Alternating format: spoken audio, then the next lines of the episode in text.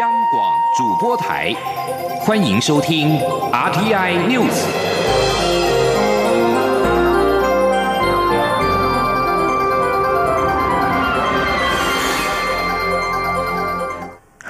各位好，我是张旭华，欢迎收听这节央广主播台提供给您的 RTI News。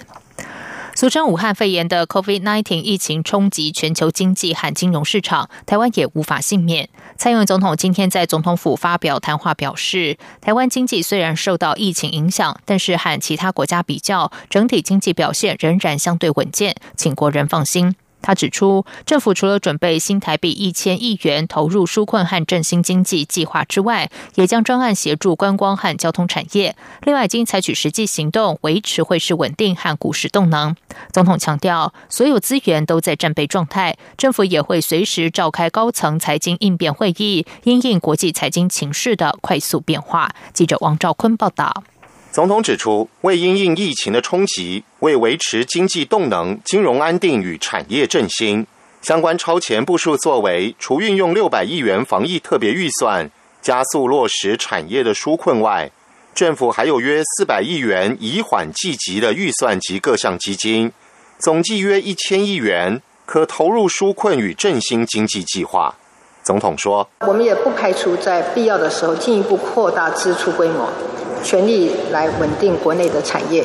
以及提供从业人员适度的照顾。对于冲击最深的观光及交通产业，尤其是航空相关产业的纾困与振兴，总统指示将以专案处理。除特别预算内近两百亿元的规模外，政府会在筹措一百亿，总共提供三百亿元规模，协助业者渡过难关。这些预算也会协助航空业者取得超过五百亿规模的融资。另外，还会由前瞻基础建设计划编列三百多亿元，协助观光及交通产业的业者转型与长期发展。在强化经济成长动能方面，总统要求行政院在最短时间内落实政府部门及国营事业的投资与采购。今年马上可以投入资本门的投资预算准备已经达到八千七百多亿。同时，要加速推动包括前瞻基础建设计划等扩大内需计划，并全力协助民间加速投资。而台商回流及投资台湾方案，目前累积计划投资金额已超过九千亿元，其中从去年开始到今年底的投资会执行五千亿元。总统也指示行政院盘整边境管制对于各项商务往来及投资可能产生的影响。并有效处理这些问题，使商业和投资可以顺利进行。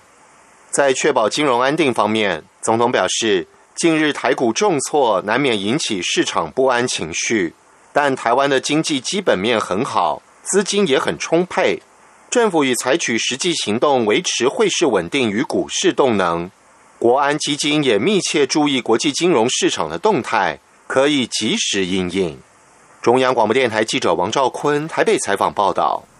由于武汉肺炎疫情在全世界快速的扩散，疫情指挥中心全面升级边境管制。对于在何种情况下才会发布紧急命令，总统表示，因为政府超前部署，立法院也快速立法应应，现阶段有足够的法律基础处理疫情，目前确实没有发布紧急命令的需求，但是未来还是会依情势发展，是实际的需要来决定。而受到武汉肺炎疫情的影响，台股连日重挫，今天又下跌了五百三十七点，以八千六百八十一点作收，跌破了九千点的关卡。行政院今天傍晚五点召开国安基金临时委员会，会后决议授权执行秘书动用国安基金执行稳定市场。财政部长苏建荣表示。国安基金管理委员会考量国际股市动荡和武汉肺炎疫情扩散，间接影响投资信心，加上各国也采取严峻防疫措施，造成投资动能减损，投资恐慌心理提高，冲击金融市场稳定，也造成国际股汇市动荡。他表示，国安基金管理委员会经过全体委员充分讨论，为了稳定国内金融市场和提振投资信心，授权执行秘书动用资金执行安定市场任务。而武汉肺炎冲击到全球实质的经济活动，台湾中央银行今天举行第一季里监事会议，大幅降息一码，并且推出新台币两千亿额度的银行转融通资金，要让资金活水直通中小企业，协助度过疫情难关。央行总裁杨金龙在会后记者会上表示，面对疫情，央行提出的货币政策要快速而且勇敢，不排除会进一步采取更宽松的货币政策，但不会让台湾的政策利率降到零。记者。者陈林信宏报道。武汉肺炎疫情持续在全球扩散，台湾近期境外引入便利大增，对经济活动冲击又更进一步。台湾中央银行十九号举行今年第一季理监事会议，央行总裁杨金龙在会后记者会表示，预估疫情会延烧至六月，并下调台湾今年经济成长率至百分之一点九二，低于主计总处预估。不过，杨金龙也强调，央行的预估并没有包括各项纾困和振兴措施。央行此次理监事会。也大幅降息一码，政策利率已是史上新低，并推出新台币两千亿额度的银行转融通资金。杨金龙指出，降息和提供银行转融通资金，不是为了要刺激经济，而是要助中小企业渡过难关。他强调，台湾一百四十多万家的中小企业，如果无法持续经营下去，制造业将有断链危机，服务业无法继续经营。接下来，台湾国内的就业市场和家庭就就会受到冲击。为因应此次疫情，央行量价齐发，相辅相成，货币政策要快速且勇敢。杨金龙说：“你的调整呢，应该是要快速，而且要勇敢。那至于空间是如何，那我们以后我们再来思考这个问题。最起码，我们一定会让这个啊市场的一个资金呢，要能够充分，不要让这个整个的资金呢，是因为。”哦，你的、你的、你的呃，你的企业受到影响，你的银行跟着也受到影响啊，然后呢，这个流动性会受到影响，采一个更宽松的一个啊货币政策的一个啊一个一个一个环境，哦，让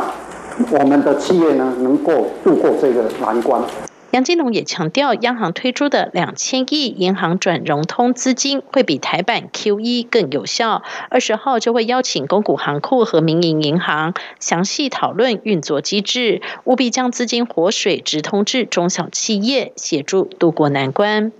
杨金龙也表示，目前台湾政策利率还有空间，是否进一步推出更宽松的货币政策，央行会持续关注疫情变化。不过，他也强调不会让台湾走向零利率的环境。中央广播电台记者陈林信宏报道。中央流行疫情指挥中心今天宣布，新增了八起 COVID-19 武汉肺炎确诊个案，使得台湾确诊病例来到一百零八例，其中有七十八例境外移入，三十例本土病例。指挥官陈时中表示，现在境外案例还是比本土案例多，但防疫单位还是不敢大意。目前医疗防疫量能足够，但一定要守住这一波境外移入潮。记者肖兆平报道。中央流行疫情指挥中心十九号宣布，国内新增八例 COVID-19 武汉肺炎确诊个案，使台湾累计确诊数来到一百零八例。这一波新增个案当中，有七例是境外移入个案，仅有一例是本土个案。而纵观这一百零八例确诊个案，有七十八例是境外移入，三十例是本土病例，显示国际疫情相对比国内严峻。根据新增的八起确诊案例当中，有三位分别是之前确诊的埃及旅游团跟奥捷旅游团的同团团员，有从法国、西班牙回台的旧学生，也有法籍民众入境访友的确诊案例，还有一位则是赴美参加商务活动后确诊。指挥中心指挥官、卫生福利部部长陈时中根据意料结果强调，社区扩散的机会还不大。他说：“那这两位哈，他们大概都是到了机场之后，都搭我们的防疫车队，哈回回家，哈在路上没有跟任何人的来接触。那然后回到家里以后，那做的基本上都是哈跟我们的居家检疫的规格哈。好，这几个案子。”哈在里面哈在社区扩散的可能性也相对的低。不过，十九号新增的本土案例，也就是日前确诊的北部高中学生的同班同学，指挥中心专家小组召集人张尚纯表示，新确诊的这位男同学就坐在第五十九案确诊男同学的斜前方。指挥中心社区防疫组副组长庄仁祥补充表示，会持续对周边同学加强采验。他说：“我们还会在这个针对他这边斜前方啊。”对，所以我们还会针对这个个案，这两个案旁边周围大概还有五个、五个、五个同学在做裁剪哈。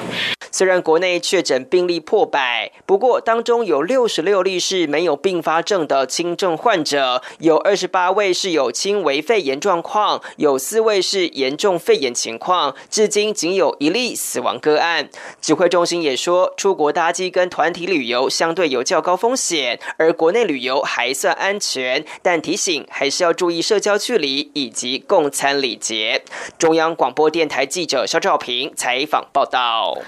台湾今天新增的一起武汉肺炎本土病例是先前到希腊旅游返台后确诊的案五十九北部高中生的同班同学。庄流行疫情指挥中心宣布，有鉴于该校已经出现一班两人确诊的情况，因此该校将从该班的停课日起算，全校于二十号到二十七号跟进停课。该校也成为全台第一所因为疫情而全面停课的学校。教育部长潘文忠也呼吁全体师生和家长要留意境外移入对校。校园安全的挑战。防疫期间，除了避免出国之外，最好同时降低和海外留学、游学或交换生的接触，以避免进一步造成校园感染。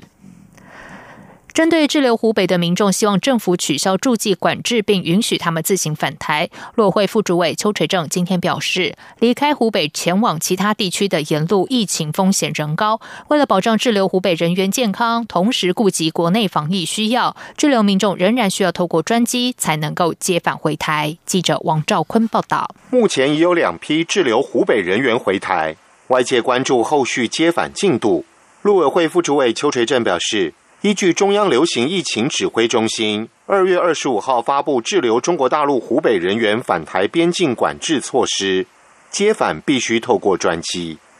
邱垂正指出，湖北虽有些城市属于半封城状态，但仍处于封城阶段，想离开必须具备健康证明、外省目的地接收证明，加上沿路的疫情风险，因此滞留湖北民众。还是得用专机才能回台。他说：“据我们了解，呃，这个过程风险仍然很高，好，所以呃，我们呃目前还是以啊要保障滞留啊湖北民众的健康，也顾及到国内防疫的需要。那政府还是希望透过专机的方式接访自留的民众。另一方面，关于大陆学生因疫情无法入境台湾就学的问题。”邱垂正表示，防疫是政府优先考量，但非常重视陆生的受教权，因此教育部提出安心就学措施，各校也推出远距教学服务，努力保障陆生就学权益。台美合作抗疫并互助防疫物资。有媒体询问台湾是否可能协助香港解决口罩荒，邱垂正回应指出，我方愿与港府展开合作。也希望港府能在台港互动上展现诚意与善意。例如，我驻港办事处处长赴任问题始终未获得回应。如果这个问题能够解决，相信将使台港防疫合作进一步得到落实。中央广播电台记者王兆坤台北采访报道。在外电消息方面，根据法新社的统计，武汉肺炎肆虐全球，有多国宣布封城或是建议减少外出。至今已经有多达五亿人受到影响，包括从今年三月起，意大利、西班牙、黎巴嫩、捷克、法国、以色列、委内瑞拉还有比利时，总共八国，大约两亿四千万人被迫待在家里。还有奥地利、英国、德国、伊朗等至少四国敦促民众尽可能减少移动和接触。美国国务卿蓬佩奥十八号接受。福斯新闻电视台主持人汉尼拔节目访问时，再度回应中国政府驱逐美国记者的时候表示：“中国对疫情讯息的不透明，让我们无法做出正确判断和彻底了解。这种做法让世界处于危险当中。”而美国民主党籍众议员麦克亚当斯十八号晚上也宣布确诊武汉肺炎。这是继美国众议院国会台湾连线共同主席迪亚士巴拉特之后，美国国会第二位确诊的议员。而疫情严重的意大利，根据媒体报道，意大利北部贝加莫省梅佐尔市的市长巴利科十八号晚上死于武汉肺炎。他是意大利第二位因为武汉肺炎病故的市长。这里是中央广播电台台湾之音。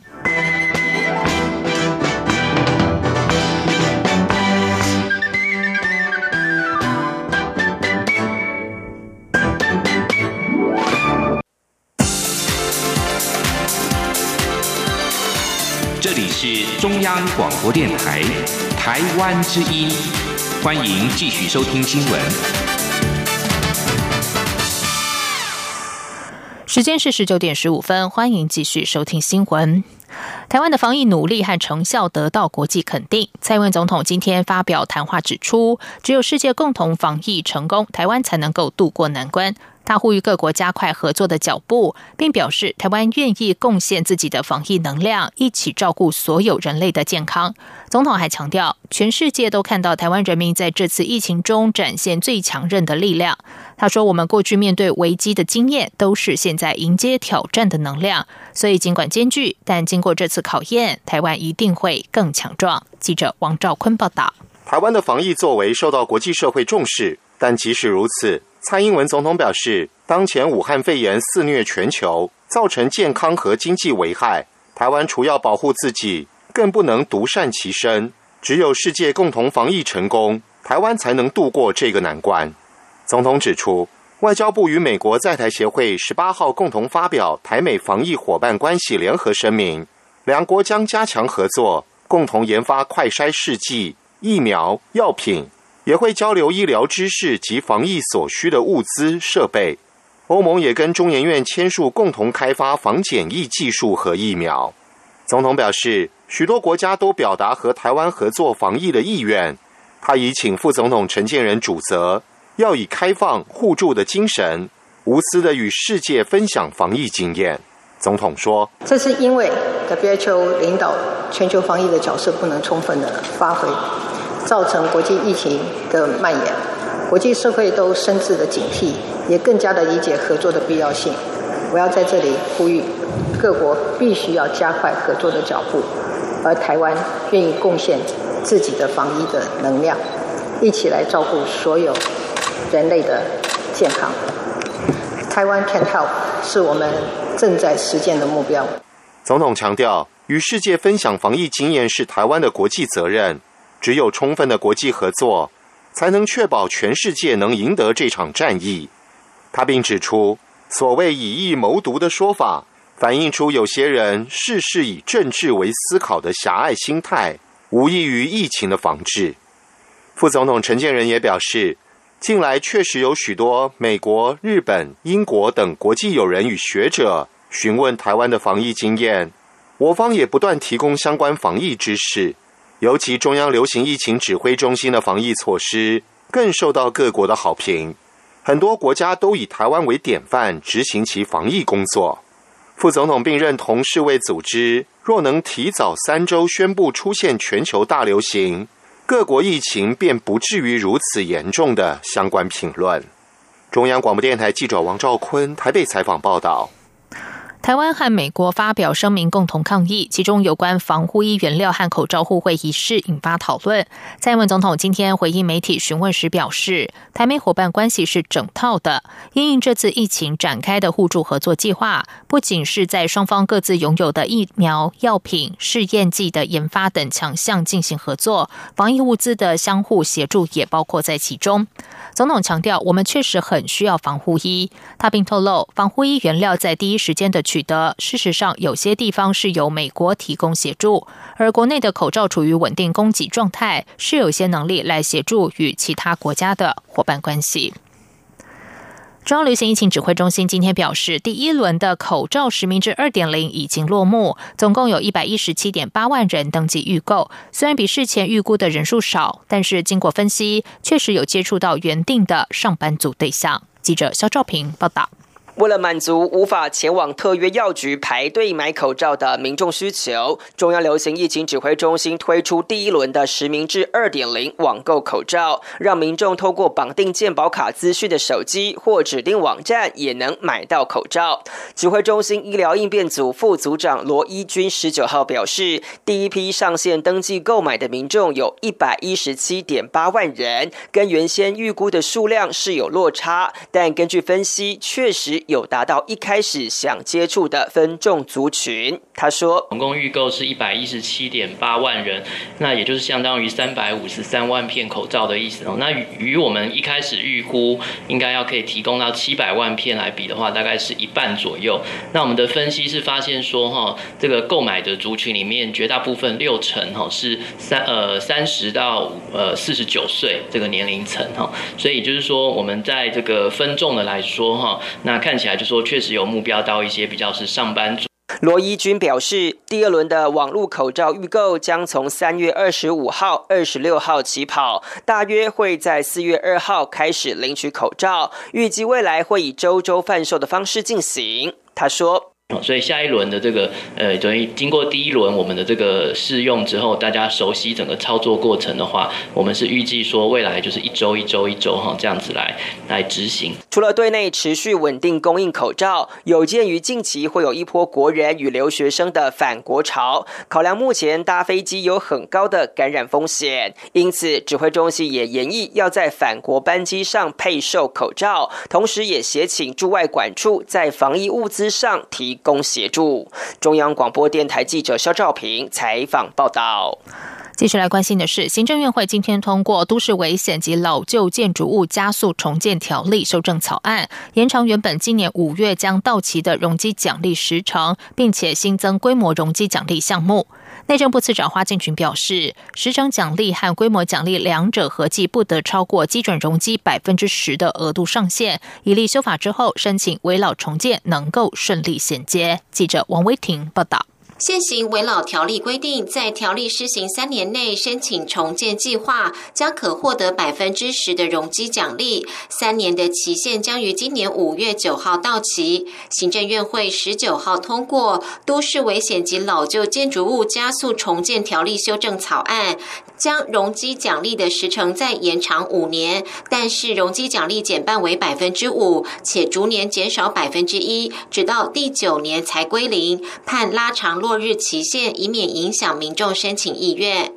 另外，草案也新增规模容积奖励项目，规定围老建筑物基地加计合并林地面积达到两百平方公尺者，给予基准容积百分之二的奖励；每增加一百平方公尺，另给予基准容积百分之零点五的奖励。不过，时程与规模的容积奖励两者合计不得超过基准容积百分之十的额度上限。内政部原本规划规模容积奖励的面积门槛是四百平方公尺，但是行政院通过的草案降为两百平方公尺。内政部次长花敬群表示，这是为了回应中南部地方政府的意见，因此调降规模奖励门槛，希望引导更多围老建筑重建。花敬群说：“那特别是呃中南部的县市，对于因为他们大概都是透天错去整病，所以说比较不。”比它市场的或民间对于这个部分的参与还在学习和累积的过程当中，所以希望能够再给大家多一点点的机会和诱因哦，来促进围绕推动。所以说，我们大概在听取完地方政府的意见，那其实北部的县市也乐变呃也乐见其成啦哦。所以说，我们在基于这个前提底下，我们就把原定的规模奖励四百平方公尺的门槛降到两百平方公尺。另外，依照现行规定，林地超过围老建筑物基地面积的部分不得合并重建。这次修法也取消合并林地重建面积的限制，避免重建效益受限，间接造成基林地地级零碎、小面积设计不易以及都市景观不佳的问题。行政院长苏贞昌在院会才是加速都市更新与围老建筑重建，让人民都能住得安心，政府责无旁贷，也是蔡英文总统住宅政策中很重要的一环。他表示，去年围老重建与都更案两者合计五百多件，比原本设定的目标还要多，值得肯定。中央广播电台记者王威婷采访报道。为了配合行政院核定的工业区更新立体化发展方案，内政部部务汇报今天通过非都市土地使用管制规则修正，提高在工业区范围内依规定设置再生能源设备的容积奖励，最高可以获得百分之五，希望能够促进投资环境改善，兼顾环保和经济发展，并且落实再生能源政策。记者刘品希报道。为了提供产业发展所需空间，行政院核定经济部所提出的工业区更新立体化发展方案修正案。为了配合修法，内政部部务汇报十九号也再次修正非都市土地使用管制规则第九条之一，提高在工业区范围内设置再生能源设备的容积奖励，由现行最多百分之三提高为百分之五。内政部地震司副司长王成基说。主要是配合行政院核定的工业区更新立体化发展方案的一个修正，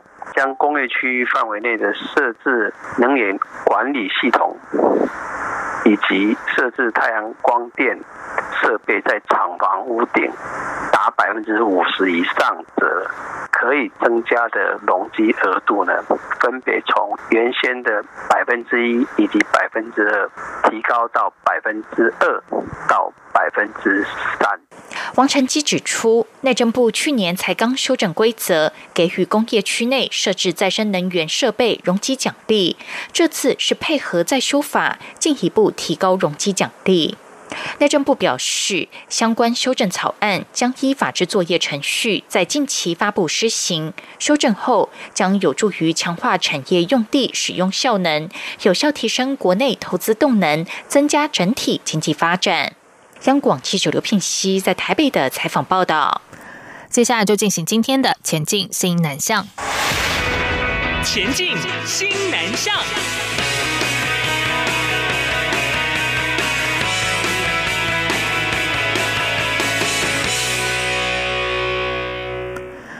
国立阳明大学数位医学中心开发防疫智能行动平台，日前在中国疫区测试成效良好，可以追踪疑似武汉肺炎患者或是确诊病例的体温及症状变化。阳明大学今天宣布，将这套系统免费提供给有需求的国内企业以及医疗照护机构使用，并且结合我国制造的世界最小穿戴式体温装置，以及搭配印尼语、泰语等六种语言，让这套系统能够被广泛使。使用记者郑祥云、陈国伟采访报道。阳明大学数位医学中心开发防疫智能行动平台，让企业可透过云端随时掌握员工的身体状况。所有人每天都要填写症状评估问卷和心情问卷。如果符合自主健康管理、居家检疫或居家隔离的条件，系统将自动通报企业主及医疗院所。我们平台这边马上自动判断说，他这个是高风险情况，我们马上提醒他。我们不只是去评估你有高风险的症状。同时，我们可以根据需求去推送有关是属于心理状态的、压力的。然后这些都是可以了解。然后刚其实有功能没有显示，是你还可以提出你的生活需求。因为一旦你被隔离之后的话呢，你是十天理论上你不应该出来。那么你需要什么东西，都可以在我们平台上面提出来。防疫智能行动平台具有体温监测、GPS 定位、追踪接触史及自动预警等功能。在体温量测上，除了可手动输入，也结合进驻阳明大学育成中心企业所研发的智慧体温贴片，仅新台币十元硬币大小，贴在身上就能二十四小时监控自身体温。这样一个小小的贴片，我们做到全世界最小，贴附在腋下的地方，那系统就会直接去做一个截取的动作。我们可以透过手机或者是行动装置来追踪这个该病患或者是该患者他的一个体温情形。团队之前在中国疫区测试防疫智能行动平台，成功追踪疑似或确诊武汉肺炎患者的身体情况。现在将开放台湾企业或医疗照护机构免费申请使用，期盼能提升国内的防疫效率。这套系统也设有英语、印尼语、越南语、泰语、日语及韩语，方便东南亚移工及各国人士使用。中央广播电台记者郑祥云、陈国伟台北采访报道。防疫武汉肺炎，中央流行疫情指挥中心宣布，十九号起非本国籍限制入境，入境者需要居家检疫十四天，但是不包括合法义工。指挥中心社区防疫组副组长庄仁祥表示，雇主必须要事先向劳动部申请许可，获得许可的移工仍然可以来台，但入境之后必须居家检疫十四天。台湾的移工主要来自印尼、越南、泰国、菲律宾，为了避免防疫破口，劳动部表示，雇主必须要有能力提供居家检。疫场所才能够引进移工，因此目前雇主新申请移工必须要额外减负移工入境办理居家检疫计划书，以确保雇主有能力办理居家检疫。以上新闻由张旭华编辑播报，这里是中央广播电台台湾之音。